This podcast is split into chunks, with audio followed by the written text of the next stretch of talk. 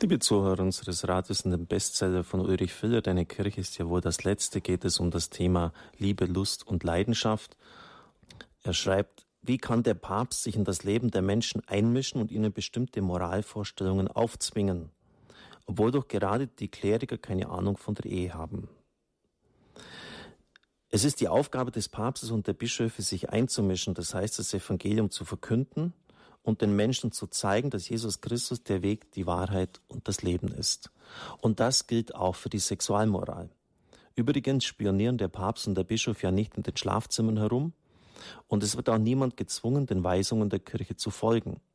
Es ist nur ein billiges Klischee, dass die böse Kirche Macht über die Gläubigen ausübt und sie unterdrückt. Wie sollte dies auch konkret möglich sein?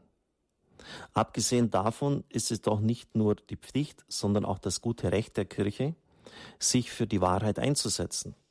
Türschützer, die gegen den Walfang protestieren, wollen andere Menschen auch von ihren Moralvorstellungen überzeugen, genauso wie Gegner der Todesstrafe oder Befürworter der Demokratie.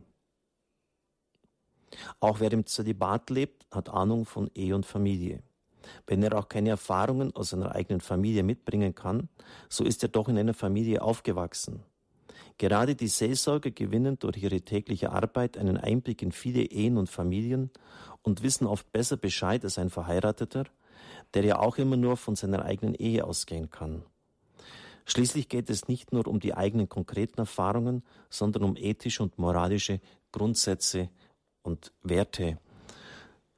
Das stimmt sicher da hat Ulrich viel recht, denn als Priester bekomme ich auch viel Einblick in Ehesituationen und ohne es dann konkret auch äh, in einer direkten Beziehung zu leben, bekommt man unglaublich viel mit. Und ja, die Prinzipien dessen, wodurch eine Beziehung funktioniert oder nicht funktioniert, sind letztlich ja völlig offensichtlich. Und aufgrund dieses Einblicks in viele Ehesituationen kann dann der Priester auch, wie ich meine, sehr kompetent, vielleicht sogar kompetenter als mancher andere, der seine Sexualität in einer Ehe lebt, beraten. Weil es einfach um, um, um grundlegende Dinge gibt, nämlich geht, nämlich den Respekt vor dem anderen, die Rücksichtnahme, auch die Meinung des anderen gelten zu lassen. Das sind Prinzipien gefragt, die vom Evangelium herkommen und die eben in den Ehealltag umgesetzt werden sollen. Phil schreibt weiterhin, was weiß der Papst schon von der wahren Liebe? Was weiß er von Sex und Partnerschaft? Verkündet er nicht moralische Grundsätze, die auch denen, welche die katholische Kirche und ihren Papst ganz sympathisch finden, bestenfalls skurril und altmodisch vorkommen? Macht es sich die Kirche nicht ein bisschen leicht, wenn sie sich mit ihrer Ablehnung von Sex vor und außerhalb der Ehe, Homosexualität, Kondome und der Pille der heutigen Lebenswirklichkeit verweigert? Nach katholischer Lehre ist Sex nur in der Ehe erlaubt, fertig aus. Es ist ja schon richtig peinlich, so etwas heute noch laut zu sagen. Völlig unbegreiflich, schreibt Ulrich Filler, warum die Kirche heute auch noch daran festhält und sich damit geradezu lächerlich macht.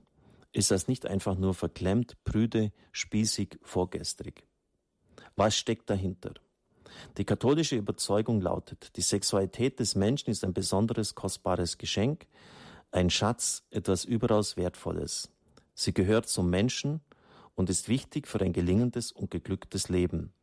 Damit ist sie aber auch zugleich ein anspruchsvolles Ziel, das manchmal Opfer und Disziplin erfordert. Die Sexualität ist auch etwas Zerbrechliches und Gefährdetes. Sie kann pervertiert werden und den Menschen zerstören und unglücklich machen. Deshalb muss sie geschützt werden. Sie braucht Sicherheit, um sich entfalten zu können. Sie braucht einen Raum, einen Ort, an dem sie gelingen kann. Die katholische Sexualmoral bezeichnet einen solchen Ort.